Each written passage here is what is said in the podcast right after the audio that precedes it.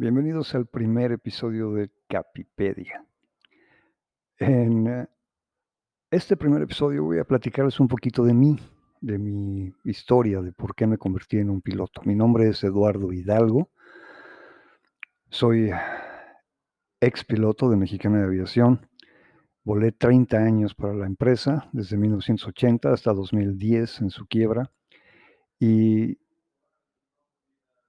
el tema de la aeronáutica, entre otros temas, que además de que siempre me ha fascinado, eh, fue mi fuente de ingreso, es un tema que a la mayoría de la gente le llama mucho la atención, así que pienso hacer una, un podcast, este podcast, en donde hable tanto de aviación como de otros temas que también me interesan y en el que pueda responder preguntas eh, o a, aclarar dudas y platicar un poquito de mis experiencias.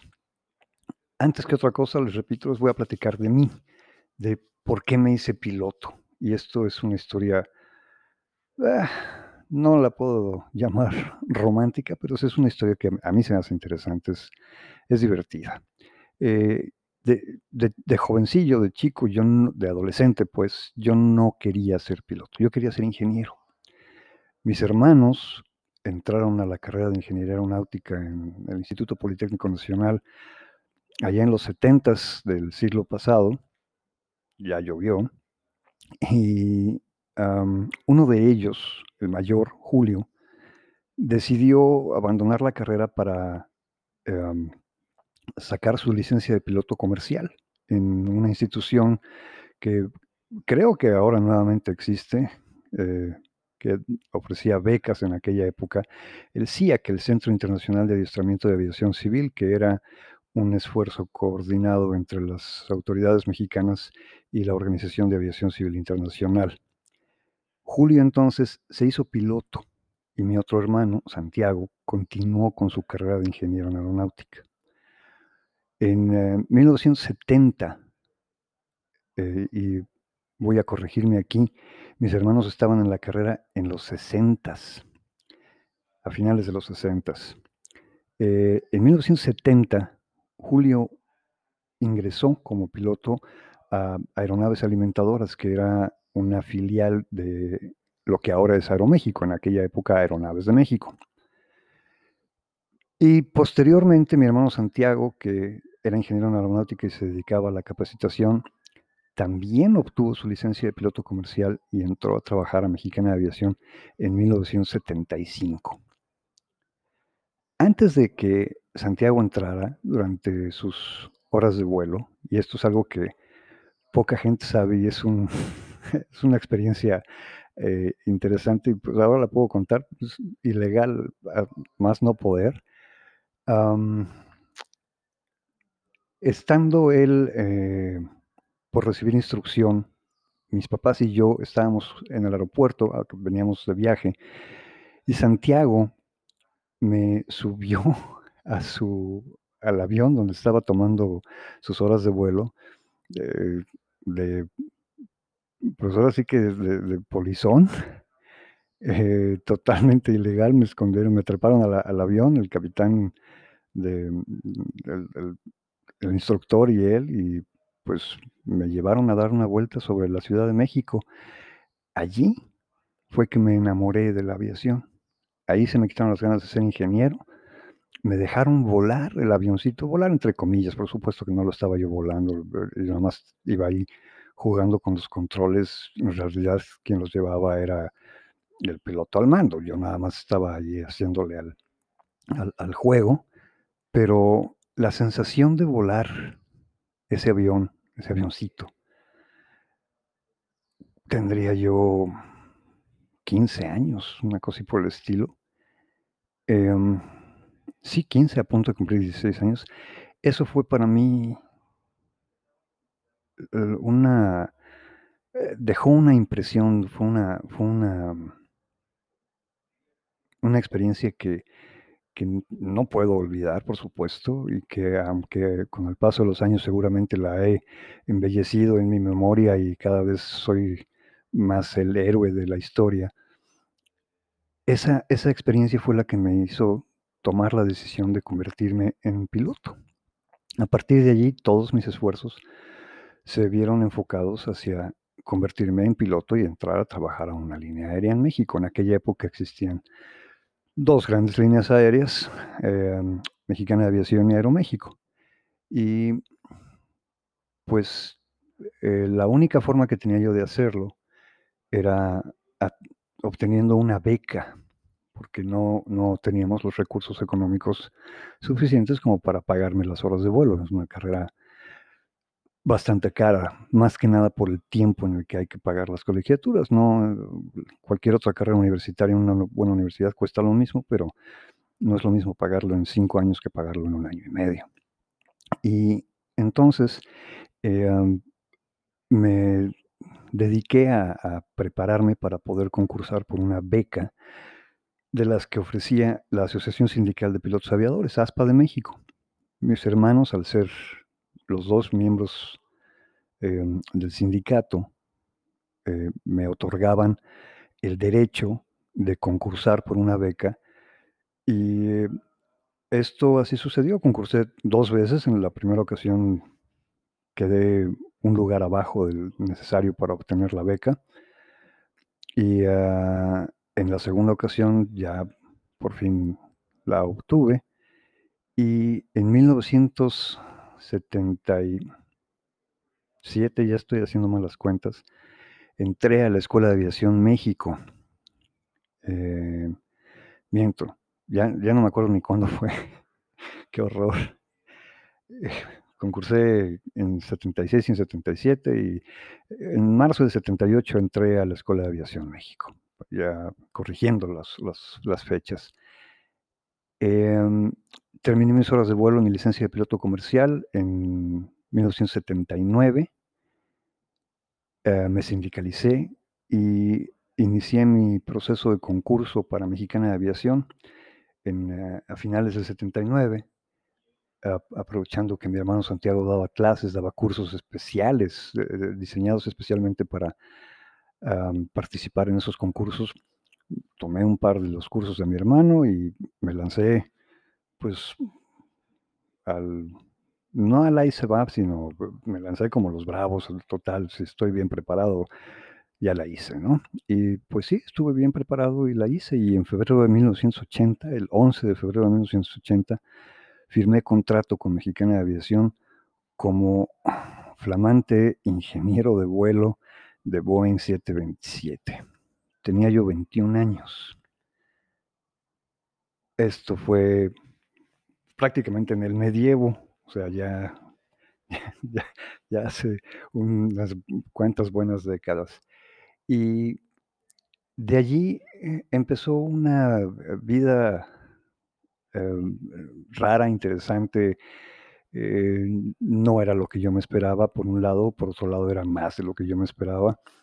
De la aviación, pues ha salido prácticamente todo lo que tengo, incluyendo mis hijos. La mamá de mis hijos, eh, trabajaba también para Americana Aviación.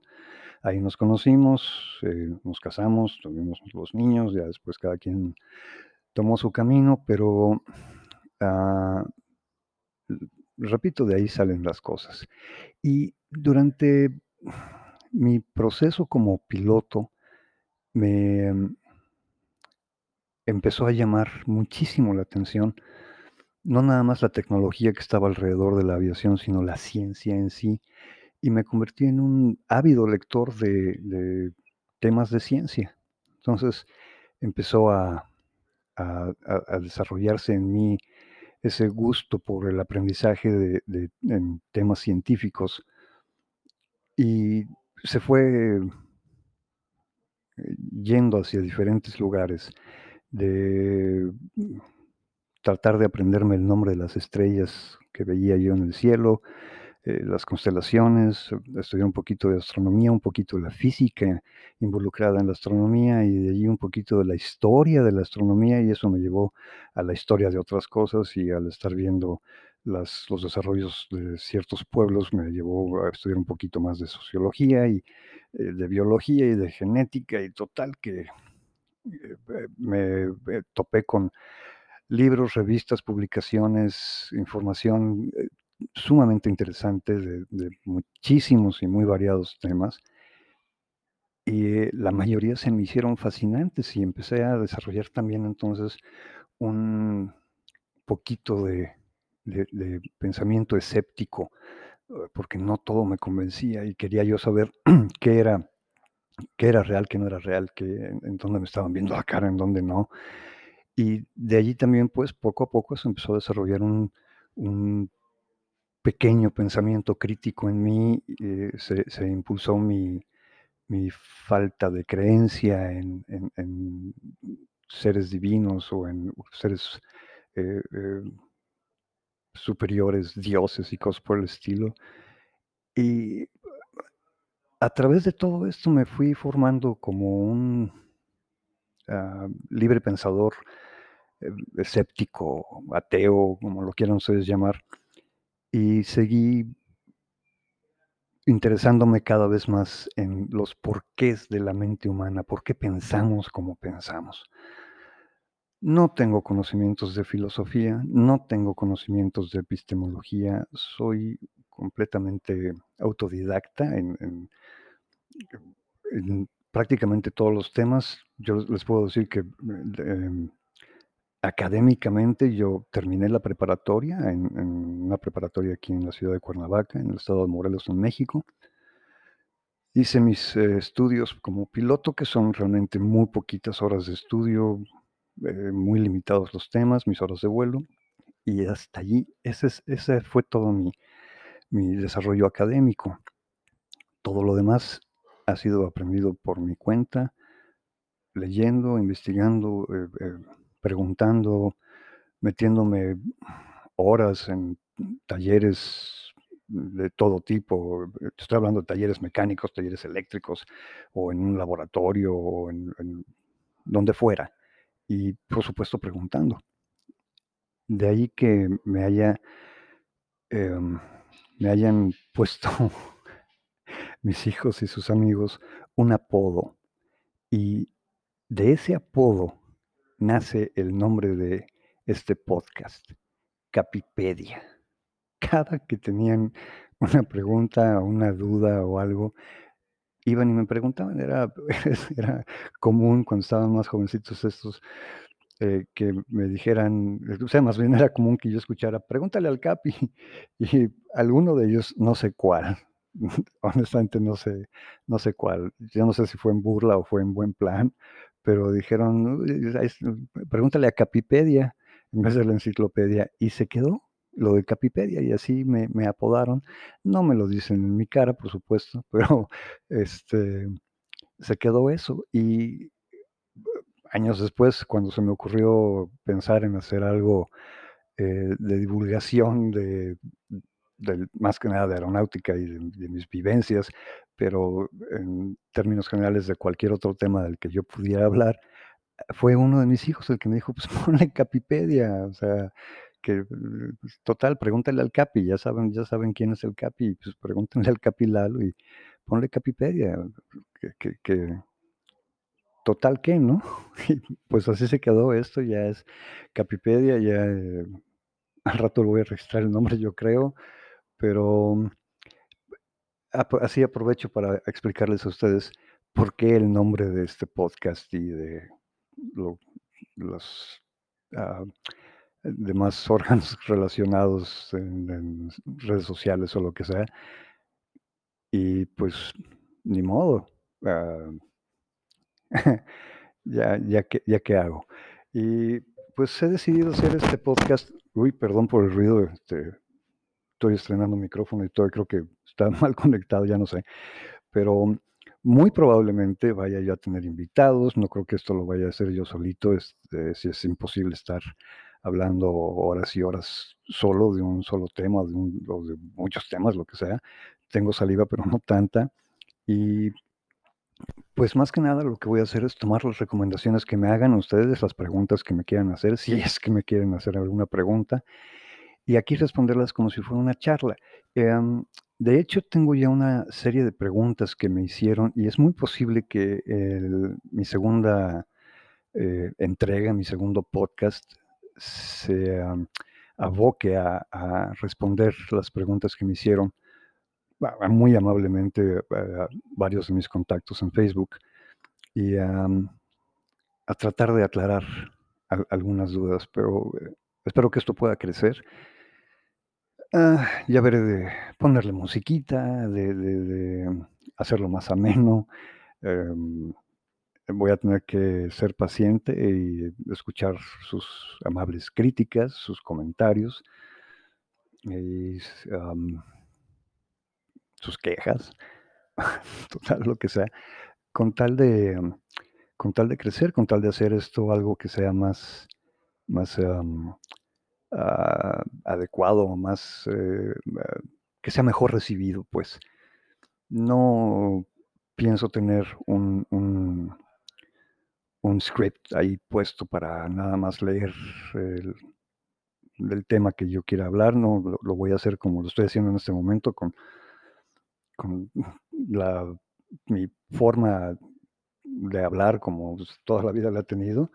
Y pues, repito, ya veremos qué, qué sucede. Espero que me hagan el favor de ah, hacerme comentarios en, las redes. Ahora pues, voy a tener que estar checando diferentes redes sociales.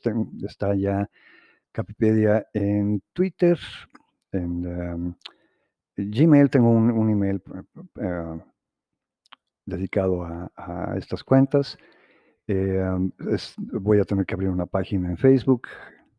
Estoy empezando, eh, creo que un poquito verde, pero bueno, no- verde a mi edad, pero pues sí, ni modo, verde. Y, am, y en fin, otras eh, redes sociales por ahí de- que estaré abriendo para poder tener eh, mi información, para mantenerlos ustedes al tanto de lo que esté sucediendo, bueno, de los podcasts que esté yo eh, publicando. Y díganme qué tema o de qué platicamos, o si quieren, o incluso si alguien quiere eh, unirse conmigo y tener una charla, lo hacemos con todo gusto. Así que, pues bienvenidos a Capipedia. Vamos a ver que esto crezca y salga bien y les sirva de algo a alguien. eso es lo más importante. A final de cuentas, que sirva de algo. Que tengan bonito día todos. Muchas gracias.